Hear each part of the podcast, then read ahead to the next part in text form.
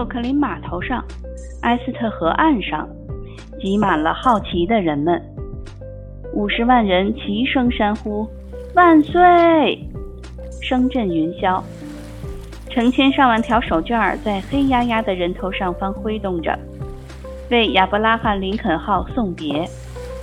直到该舰驶入哈德森河口，到达构成纽约城的长形半岛顶端看不见为止。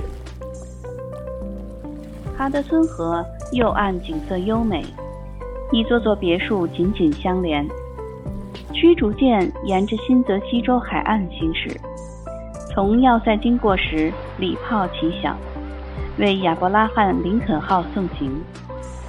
作为打理，亚伯拉罕·林肯号在后桅横上连续三次升起缀有三十九颗闪亮星星的国旗来。接着，船加快了速度，驶入设置着航标的航道。航标一直延伸至桑迪胡克沙州形成的弧形内海湾。驱逐舰驶过沙洲时，再次受到等候在那儿的数千名观众的欢呼。送行的渡轮和小艇一直尾随着驱逐舰，直到信号船那里才离去。信号船上有两盏灯，标明那里是纽约航路的出口。此时正是午后三点，领航员登上自己的小艇。朝着停在下风口等他的一只双桅纵帆船驶去。驱逐舰添煤加火，螺旋桨更快地拍击着水面。它正沿着长岛那低矮的黄色海岸行驶。晚上八点，长岛的灯光在西北方向消失了。驱逐舰在大西洋那昏暗的海面上全速前进着。第四章，内德兰德。法拉格特舰长是一位优秀的海员，完全有资格指挥这艘驱逐舰。他与他的舰船已经融为一体，是他的舰船的灵魂。对于那个鲸类动物的存在，他心里没有一丝一毫的怀疑，因此他不允许人们在他的舰只上讨论这个动物。存在与否的问题，他相信它的存在，如同某些真诚的妇女相信利维坦的存在一样，是出于信仰，而非出于理性。他曾发过誓，既然那个怪物存在，他就一定要把它从海里驱逐掉。他就像罗德岛的骑士，像葛松岛上那个敢于迎上去。与蹂躏其岛屿的巨蟒搏斗的迪厄多内，不是法拉格特舰长杀死独角鲸，就是独角鲸把法拉格特舰长弄死，绝无其他选择。舰上的军官们都与他们的舰长观点一致，他们时时刻刻都在谈论、探讨、争论，并预测着与独角鲸相遇的机会。时刻观察着浩瀚的大海，人人都争相要到顶围横横上去值班。换了别的情况，这种苦活累活是没人愿意争抢的。只要是日头没有西斜，船桅旁总是挤满了水手，人们不顾甲板晒得烫脚，依然站在那儿。其实，亚伯拉罕·林肯号离那可疑的太平洋海域。还远着呢。至于全体船员，他们都盼着能遇上那头独角鲸，抓住它，把它弄到舰上来，切成碎块。他们全神贯注地盯着海面。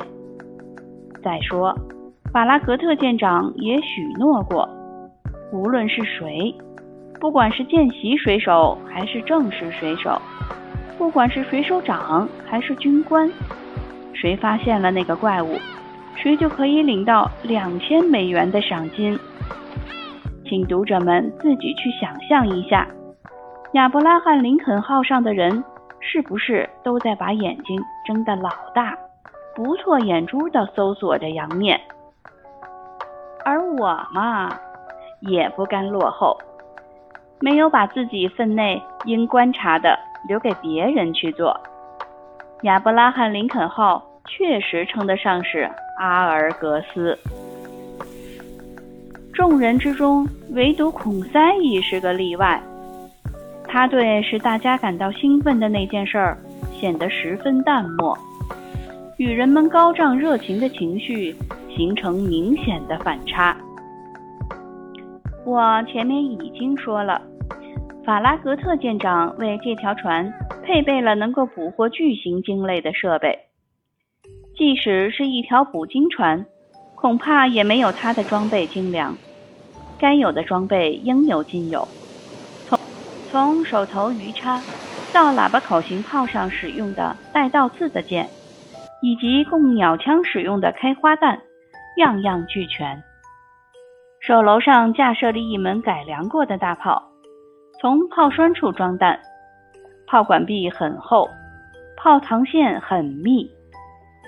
该炮的原型大概在1867年的世界博览会上出现过。这件西寒武器系美国造，能够轻易地发射四公斤重的锥形炮弹，平均射程为十六公里。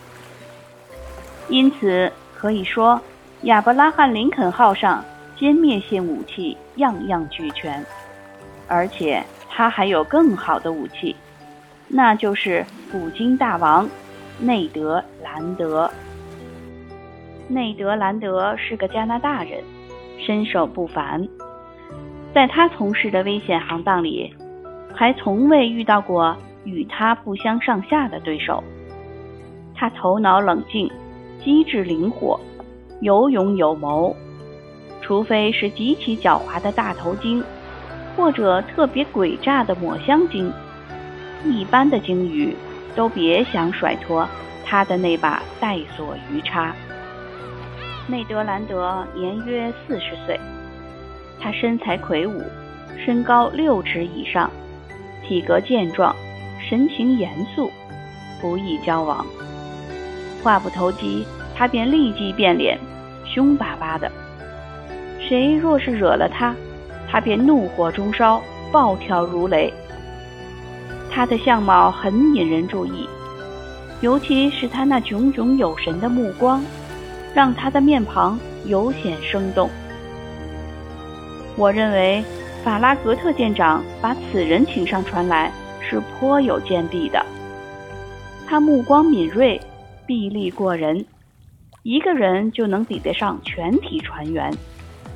我找不到更恰当的比喻，只能把它比作一架高倍望远镜，同时又是一门时刻准备发射的大炮。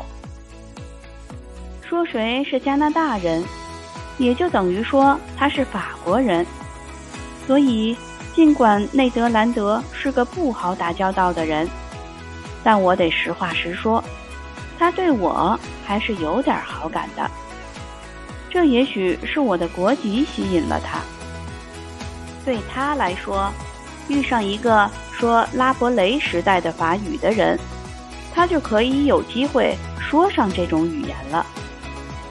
因为拉伯雷时代的法语目前在加拿大的一些省份仍然在使用，而我呢，我也可以有机会说上这种古法语了。这位捕鲸高手祖籍魁北克，在魁北克还是法国属下的一个省份时，他家已经成了一个部落，出了不少勇敢的捕鲸高手。渐渐的，内德有了交谈的兴趣，而我也很喜欢听他讲述他在极地海洋上的冒险经历。他往往使用诗一般的语言，在讲述他捕鲸和搏斗的故事。他讲述起来像是讲一首史诗。我觉得自己仿佛是在听一位加拿大的河马，在吟唱北极地区的。伊利亚特。好了，朋友们，今天的更新就到这里，欢迎大家加入订阅，以便及时收听，谢谢。